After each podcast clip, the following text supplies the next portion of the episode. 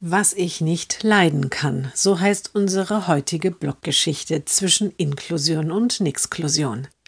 Der Junge ist noch ein Baby. Lange war er im Krankenhaus. Als er nach Hause darf, beantragen die Eltern einen Pflegegrad. Nun kommt der Gutachter zu ihnen nach Hause. Nach einer kurzen Begrüßung sagt er, nur wegen des Down-Syndroms gibt's bei mir übrigens keinen Pflegegrad. Das sollten Sie schon mal wissen. Die Eltern schauen sich irritiert an.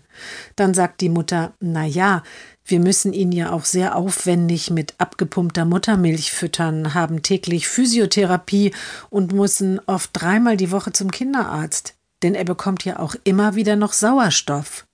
Ja, das können Sie mir alles gleich noch mal ganz genau schildern, unterbricht der Gutachter ungeduldig.